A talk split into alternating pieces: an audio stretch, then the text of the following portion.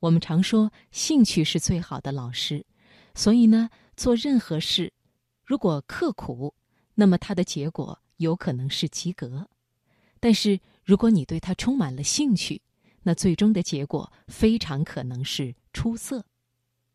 好，我们今晚首先开始的节目就送上学者钱理群的文章：兴趣是一个人的生命质量，选自《青年博览》。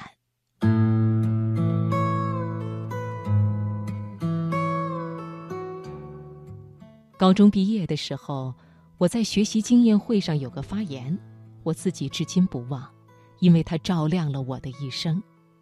当时我说。学习最重要的是要有兴趣，要把每一门功课都当作精神的享受。学习就是探险的过程，每一次上课都会发现新大陆。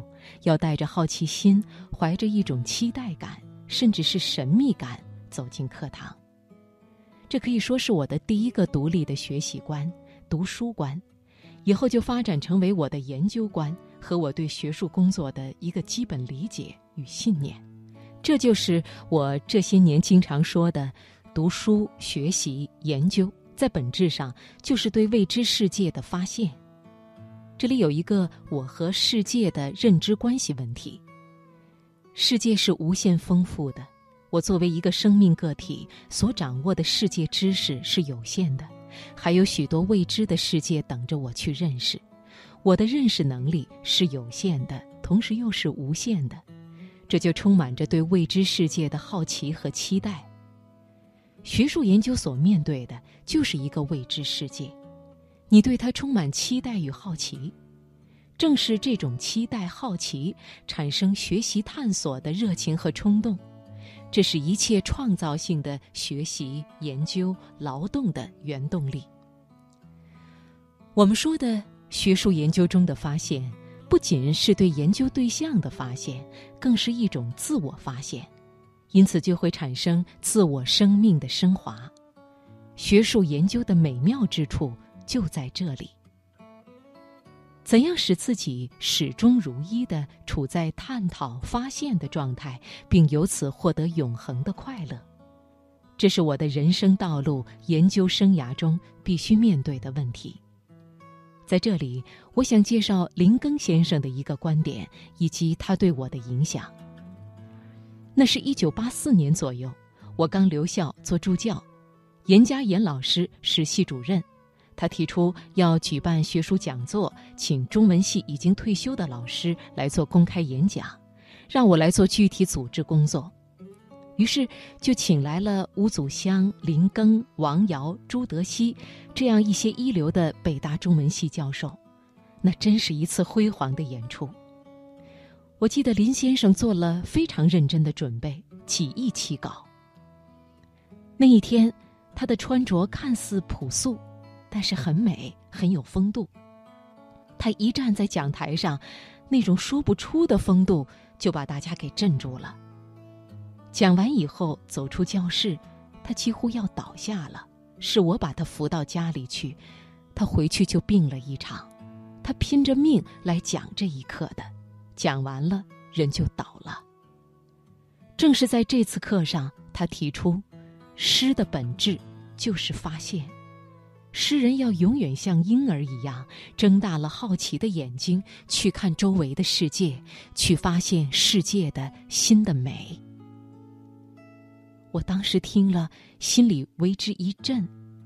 这正是说出了学术研究以致人生的真谛呀。所谓永远处于婴儿的状态，就是要以第一次看世界的好奇心，用初次的眼光和心态去观察、去倾听、去阅读、去思考，这样才能有不断的新的发现。这是非常重要的。问题是怎么使自己永远处在一种婴儿状态？后来，我们的新语文课本读了梭罗《瓦尔登湖》里面的一篇文章，提出了一个概念，叫做“黎明的感觉”。黎明的感觉就是每天早上睁开眼睛，你便获得了一次新生，你的生命开始新的一天，就有了黎明的感觉。一切对你来说都是新鲜的，你用新奇的眼光与心态去重新发现，这就是古人说的“苟日新，日日新，又日新”。这样一种新生状态，就是真正的学术状态，或者说是一种最理想的学术境界、人生境界。我们讲赤子之心，就是指这样的状态与境界。我很同意梭罗说的另一句话，他说：“人无疑是有力量来提高自己的生命质量的。”直到今天，我还保持着一个习惯，我周围人都知道，我总是给自己设置大大小小的目标，或者读一本书，或者写一篇文章，或者编一套书，甚至是旅游，我都把它诗意化，带着一种期待、想象。